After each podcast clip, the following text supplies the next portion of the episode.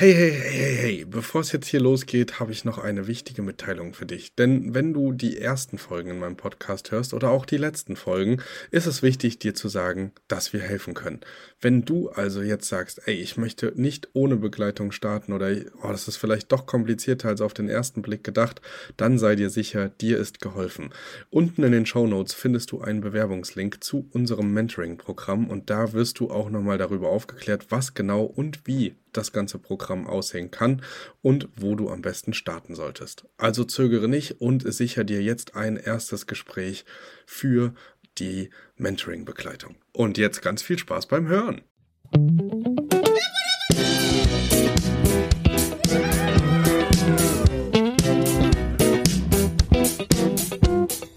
Hallo und herzlich willkommen zu einem neuen Erhört Podcast. Ich bin Martin und befinde mich schon fast drei Wochen auf der wunderschönen Insel Madeira. Und genau um diese Insel soll es auch sich heute im Podcast drehen. Dabei berichte ich euch von der ersten Idee in Deutschland, die Umsetzung vor Ort, der großen Hürde Tourismus in der Corona-Zeit und es am Ende doch nicht so funktioniert hat, wie wir es uns gewünscht haben, also meine Frau und ich, aber wir trotzdem ein großes Interesse haben und dies auch angehen, hier Fuß zu fassen. Das alles jetzt hier bei Erhört im Podcast.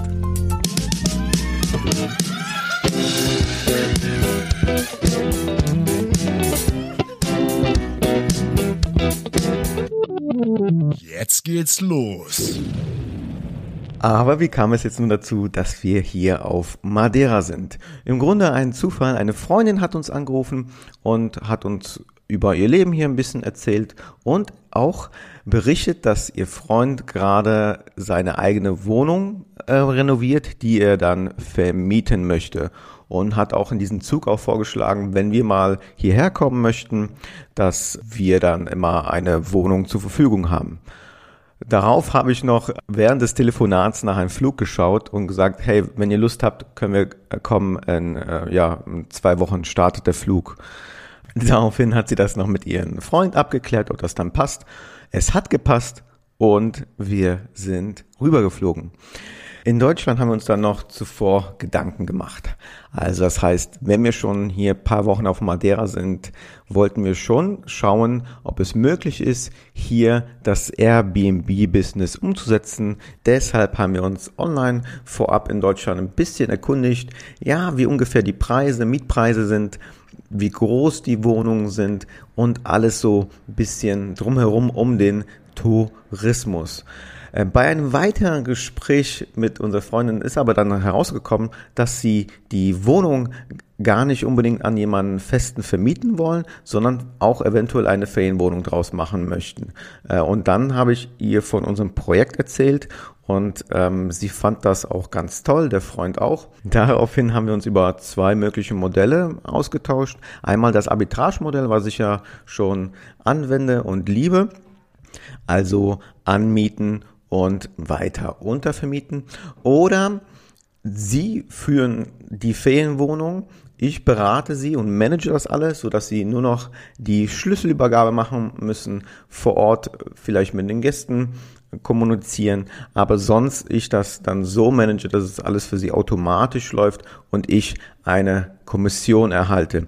Dazu muss man wissen, dass der hm, Freund ein Touristenguide ist und somit auch gerne mit den Gästen Kontakt haben möchte, also vor Ort vor allen Dingen, um dann ja, mögliche Buchung zu bekommen von den Gästen vor Ort in der Ferienwohnung. Die Idee ist ja auch ganz cool, weil das dann so ein, Kreislauf sein kann. Gäste buchen bei Ihnen, Gäste übernachten bei Ihnen und man kann das ja auch durch die Kommunikation vorab über die Buchungsplattform alles nochmal bewerben. Und das fanden die auch ganz cool. Die fanden auch äh, die Wohnung, die ich schon bereits in Deutschland habe, auch ganz toll. Die Ideen, die ich habe. Also die haben gemerkt, dass ich einfach von Fach bin und wir haben uns dann entschlossen, auf Kommissionsbasis das ähm, durchzuführen. Einerseits, weil sie nicht unbedingt die Kontrolle über die Wohnung verlieren wollten. Also dazu muss man wissen, die Wohnung war zwölf Jahre vorher vermietet. Dann haben sie es renoviert und wollten auch ab und zu die Wohnung nutzen, auch privat. Denn äh, sie wohnen eher, ja, also im, inländisch nicht, aber weiter oben ähm, auf Madeira und die Wohnung befindet sich in der Nähe vom Strand. Und sie wollten schon die Möglichkeit haben, die Wohnung auch am Wochenende nutzen zu können was natürlich verständlich ist. Und aus meiner Sicht war die Kommission auch eine super Möglichkeit, hier Fuß zu fassen, ohne viel Kapital aufbringen zu müssen und das Risiko dazu war auch minimal. Ähm, denn ich müsste jetzt hier nicht vor Ort irgendwelche Möbel beschaffen, was äh, nicht unbedingt leicht ist auf der Insel, wobei man jetzt zum Glück ähm, auch bei Ikea bestellen kann. Es wird zwar nicht, so wie ich das verstanden habe, nicht nach Hause geliefert, es wird zu so einem Meeting Point geliefert, dauert natürlich etwas ähm, per Container und Schiff, aber zum Glück äh, gibt es die Möglichkeit auch nun bei Ikea zu bestellen. Dazu muss man sich auch noch eine Lizenz hier holen. Ohne Lizenz kann man einfach die Anzeige nicht bei Airbnb und Co schalten. Also das wäre uns alles hier erspart geblieben und deswegen haben wir uns auch für die Kommissionsbasis entschieden und beide waren sehr glücklich darüber. Und dann ging es auch schon um die Umsetzung und die hat in Deutschland begonnen. Wir haben uns ein Video über die Wohnung zusenden lassen und geschaut, was da noch fehlt, was man unbedingt machen muss und haben versucht, Dinge schon in Deutschland einzukaufen, denn auf Madeira gibt's halt nicht alles ähm, und äh, Amazon zum Beispiel liefert auch nicht auf Madeira. Das waren halt so kleine Hürden, die man dann zu Anfang auf so einer Insel hat. Man muss einfach im Voraus etwas mehr planen, kann ich spontan einkaufen, aber da ich das schon etwas länger in Deutschland betreibe, weiß ich, worauf es ankommt. Also was sollte unbedingt nicht fehlen und was macht diesen gewissen Touch noch aus, um sich auch von der lieben Konkurrenz abheben zu können. Und ich muss zugeben, zwei Wochen sind nicht viel Zeit, wenn man sogar noch eine Woche davon in Holland Urlaub macht mit der Familie. Aber es ist möglich. Und nach zahlreichen Besuchen bei Action und Co. Übrigens heißer Tipp, es sind wirklich coole Einrichtungssachen bei Action, auch bunte, klassische. Schaut da mal vorbei. Ähm, Hashtag unbezahlte Werbung. Und ja, also nach diesen zahlreichen Besuchen war unser Koffer ganz schön voll. Ähm, so, dass wir auch fast fünf Kilo überladen waren. Aber die Dame war so lieb und hat, weiß nicht, alle beiden Augen zugedrückt, weil ähm, das ganz schön teuer gewesen wäre. Und dann ging der Flug los. Und man hat da schon gemerkt, dass da etwas nicht stimmt. Denn das Flugzeug war nur bis zum ein Drittel belegt. Ähm, zu unseren Freuden am Anfang, in dem Sinne, dass jeder von uns eine Reihe Platz hatte. Das hat man ja wirklich selten in einem Flugzeug. Und das war unser Erstkontakt mit der Hürde Tourismus in Verbindung mit Corona. Also nicht einfach. Und umso länger wir auf der Insel waren, umso mehr haben wir erfahren, wie dramatisch eigentlich die Lage für die Insel ist. Wir konnten ja aus erster Hand Informationen einholen, denn wie schon anfangs erwähnt, war, beziehungsweise ist ja noch immer, ein, der Freund von unserer Freundin ein Touristenguide. Äh, und somit hatten wir direkte Informationen, haben immer und immer mehr erfahren, ja, dass die Lage wirklich ganz schön brenzlig hier ist. Also, dass die Insel nur von Tourismus lebt. Der Boom kam nur vom Tourismus und es wurde alles nur gebaut, alles nur erschlossen, ob Krankenhäuser oder alles drum und dran, nur durch den Tourismus. Natürlich gibt es ja auch Steuerbegünstigungen, aber die Haupteinnahmequelle für die Menschen, die hier leben, ist extrem von dem Tourismus abhängig. Und das wurde einfach durch den Coronavirus gestoppt. Es gab monatelang keine Flüge aus und in, zu der Insel. Viele Leute waren hier gefangen oder konnten nicht mehr zurück zu ihrer Heimat.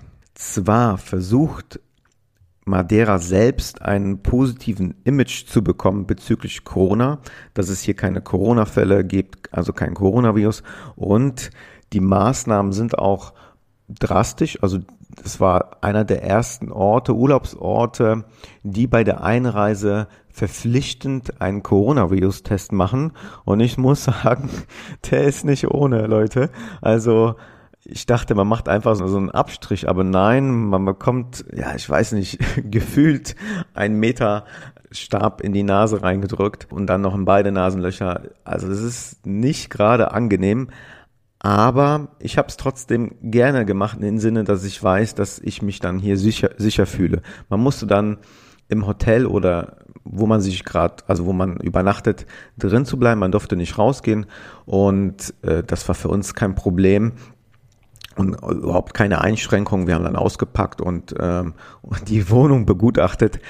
Und nach, ja, ich würde sagen, so nach sechs Stunden hat man ein SMS bekommen, dass man negativ ist und dann darf man auch raus. Und ich finde diese Maßnahme sehr gut, denn es ist eine Insel, es ist eine kleine Insel. Die meisten Bewohner äh, befinden sich in Funchal, der Hauptstadt der Insel. Und wenn da irgendwas ausbricht, ja, dann ist es hier vorbei. Also einmal für die Menschen selbst. Ähm, ich weiß nicht, ob das Krankenhaus so viel Kapazität überhaupt hat, äh, so viele Menschen auf einmal zu behandeln. Und ähm, zum Zweiten, ja, dann ist es wirklich aus. Also wenn der Image dann auch noch so schadet, dann hat das, glaube ich, auch sehr langfristige Auswirkungen. Auch wenn sich unsere Freunde untereinander unterhalten haben, dann haben wir auch mal mitbekommen, dass es dann darum ging, oh, der wurde gekündigt, oh, der ist Kurzarbeit, äh, ja, der Job wird nicht, der Vertrag wird nicht verlängert, so. Also es, wir haben über viele, viele Schicksalsschläge erfahren, weil sich alles hier um Tourismus dreht und ja, das war nicht, ja, nicht, nicht gerade ähm, angenehm, und es hat uns ein bisschen so die Augen geöffnet, weil man muss sich vorstellen, wir haben eine Ferienwohnung in Deutschland und die boomt. Ja, also die ist zu 95 Prozent äh, ausgebucht. Wir hatten während der Corona-Zeit kein Minus, sogar Plus. Wir haben momentan den Bestjahresumsatz ähm, generiert und hatten das gar nicht so äh, so eine krasse Vorstellung, wie es hier vor Ort sein kann. Also wenn man auf einer Insel ist, dass man dann abgeschottet ist. Ein Beispiel ist, dass Air Berlin ja pleite gegangen ist und das war sogar auf der Insel hier spürbar, weil wenn hier kein Flugzeug auftaucht, dann gibt's hier einfach keinen Umsatz. Und Air Berlin ist eine Fluggesellschaft von vielen, aber wenn alle hier nicht mehr hinfliegen, dann ist es aus für Madeira, also für den Tourismus. TuiFly hat ja zum zweiten Mal Zuschüsse vom Staat bekommen, was ich in Hinsicht auf Madeira sehr begrüße, da es einer der wenigen Fluggesellschaften ist, die direkt nach Madeira fliegen, ohne umzusteigen und wir auch mit der Fluggesellschaft geflogen sind. Äh, und deshalb sind wir auch ganz schön glücklich, dass sie noch besteht und wir zurückfliegen können. Aber äh, wenn die Unsicherheit noch immer langfristig anhält, dann ist ja die Frage, ob immer mehr Touristen zukommen.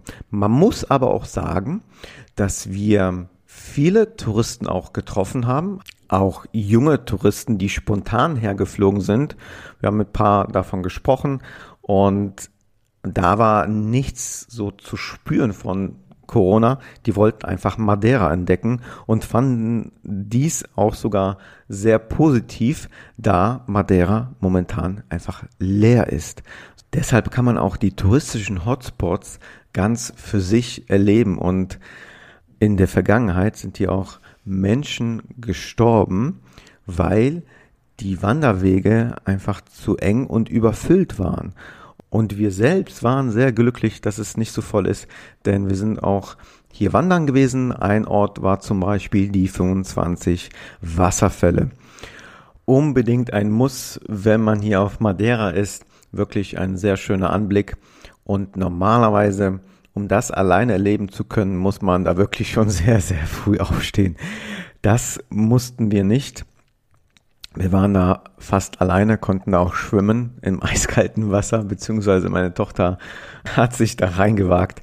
Und auf dem Weg waren wir wirklich sehr froh, dass wir alleine waren. Nicht nur wegen den Ort, also das Ziel, sondern die Wege sind da wirklich sehr eng und ich kann mir ganz gut vorstellen, dass wenn da so viele Menschen unterwegs sind, ganz schnell Unfälle passieren können.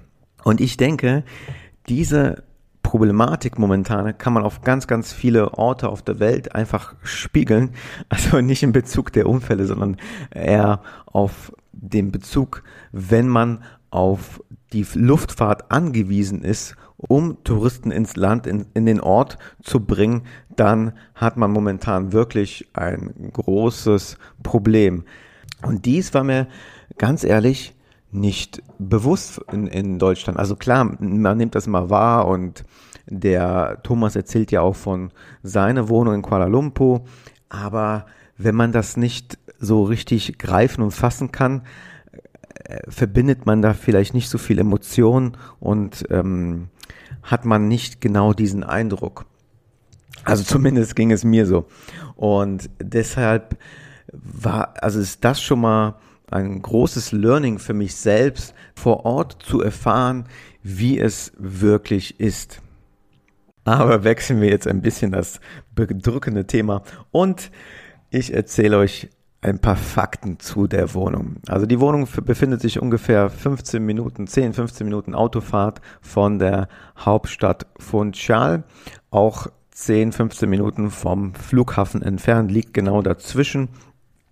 Und ist eine Zwei-Zimmer-Wohnung. Hier würde man sagen ein Zimmer. Man sagt immer T1, T2 oder T3. Das sind immer die Anzahl der Schlafzimmer und Wohnzimmer ist immer, ähm, also wird hier nicht mitgezählt. Die Wohnung ist komplett neu renoviert. Das Badezimmer ist exzellent, wirklich ganz toll mit Regendusche, ähm, sehr hell, schöne Fliesen ausgesucht. Es ist eine offene Küche. Man kann sowohl vom Wohnzimmer als auch vom Schlafzimmer aufs Meer blicken, denn die ganze Front ist aus Glas und man kann von beiden Räumen den Balkon betreten, der recht üppig ist und somit eignet sich die Wohnung perfekt als Ferienwohnung allein von der Lage und den Schnitt der Wohnung.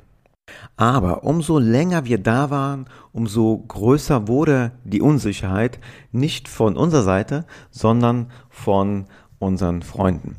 Aber nicht nur in Bezug der Ferienwohnung, sondern allgemein. Ähm, die Überlegung war ja auch, das ganz normal zu vermieten, aber wenn Leute ja ihren Job verlieren, dann ist ja auch die Frage, ob sie dann langfristig die Miete zahlen können. Und deswegen war man so hin und her gerissen. Wir selbst waren aber bezüglich der Ferienwohnung noch immer sehr optimistisch, denn Madeira ist noch immer ein großes Wunschziel für viele Touristen.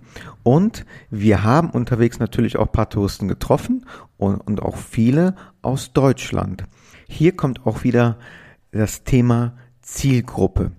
Wenn man weiß, auf welche Zielgruppe man die Ferienwohnung ausrichtet, kann man viel besser und gezielter diese auch ansteuern. Und wir sind davon überzeugt, dass es trotzdem, also trotz der Lage, langfristig vor allen Dingen funktionieren kann. Klar, natürlich kann immer irgendwas eintreten, jedoch sind einfach ein paar Faktoren da, wo wir davon ausgehen, dass es eher funktioniert. Ähm, ein Faktor ist zum Beispiel, dass der YouTuber Unge einfach Werbung für die Insel macht. Also ganz viele Leute haben uns angeschrieben. Also wer es vielleicht noch nicht weiß, wir sind ähm, stark auf Social Media als Familie und da schreiben uns ganz viele Leute und sagen, ah, ihr seid auf der Unge-Insel. Und diesen YouTuber schauen täglich 25.000 Leute live zu. Und dadurch wird bewusst oder vielleicht sogar unbewusst ein Verlangen erzeugt, um mal die Insel zu besuchen. Zumindestens ist die Insel jetzt in den Köpfen der Menschen, die Unge zuschauen. Und die Reichweite von Unge ist sehr groß. Also er hat auch eine große Zielgruppe, ob jung und alt. Und Unge ist ungefähr vor drei Jahren auf die Insel eingewandert. Und ich bin mir ziemlich sicher, dass vor allen Dingen bei der jungen Zielgruppe Madeira überhaupt kein Thema war. Also ähm, wahrscheinlich wussten die nicht mal, dass die Insel überhaupt äh, existiert. Aber durch Unge wissen sie jetzt, wo es liegt, wie viel Einwohner es hat, wie groß es ist und was man hier alles erleben kann.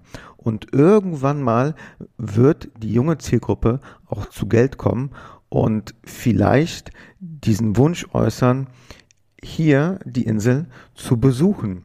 Ähm, so war es ähnlich auch bei uns, denn so bin ich unbewusst auf die Insel gekommen und wir haben uns dafür mal mehr und mehr interessiert.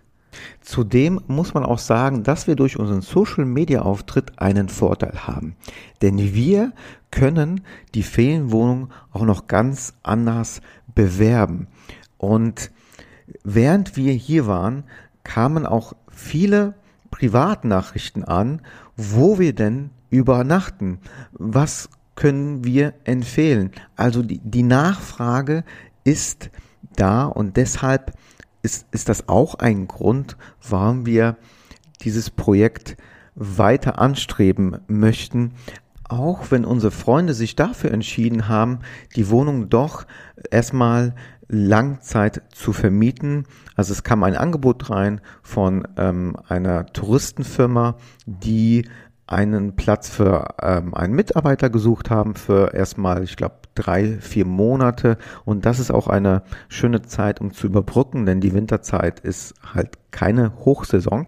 Und so kann man die Zeit überbrücken und, und sich dann vielleicht entscheiden, nochmal das Ferienwohnung-Thema anzugehen. Das war uns auch sehr recht, denn durch diese Unsicherheit hatten sie auch Angst, Investitionen zu tätigen, was ich natürlich vollkommen verstehe. Wenn man nicht sicher ist, was man eigentlich äh, machen will, dann sind Investitionen schwer. Und da wir eine bestimmte Zielgruppe erreichen wollten mit einem gewissen Standard an Ausstattung und vor allen Dingen der Konkurrenz auch das Wasser reichen wollten, war es mit der jetzigen Ausstattung und Einrichtung nicht möglich. Und deswegen hat es am Ende für beide Seiten so gepasst. Nichtsdestotrotz sind meine Frau und ich hier auf der Suche, haben uns auch paar Immobilien angeschaut, wir hatten ein paar Besichtigungen und wir verfolgen jetzt momentan auch ein etwas anderes Konzept, aber das erzähle ich euch gerne bei einem Erhört Quickie das nächste Mal. Und damit ihr das natürlich nicht verpasst, wisst ihr, was auf euch zukommt. Abonnieren, folgen auf allen Social Media Kanälen, auf Instagram, Facebook oder natürlich hier im Podcast könnt ihr uns ja auch folgen. Und wir freuen uns ganz herzlich über eine Bewertung, ein kurzes Kommentar, ein kurzes Feedback. Das reicht völlig aus. Und ja, fünf Sterne wären extrem cool, denn das hilft uns und animiert uns auch hier weiterzumachen. Also, ich wünsche euch noch einen herrlichen Tag und seid immer auf der Hut, denn es ergeben sich immer wieder Möglichkeiten. Man muss sie nur greifen. Also, Macht's gut. Bye bye. Hey, wenn ihr Lust auf mehr von Thomas Kelvin und Martin habt, dann besucht auch gern die Homepage von Erhört. Dort findet ihr neben Beiträgen und aktuellen Infos zukünftig ein großes Angebot rund um das Airbnb-Business. Die Infos zu den aktuellen Episoden findet ihr wie immer in den Show Notes. Schaut also gern dort mal hinein. Und wenn ihr den Podcast genauso feiert wie das Trio, dann lasst doch einfach eine 5-Sterne-Bewertung bei Apple Podcast da. Jetzt ist aber Schluss mit der Beweihräucherung. Macht mit, macht's nach, macht's besser.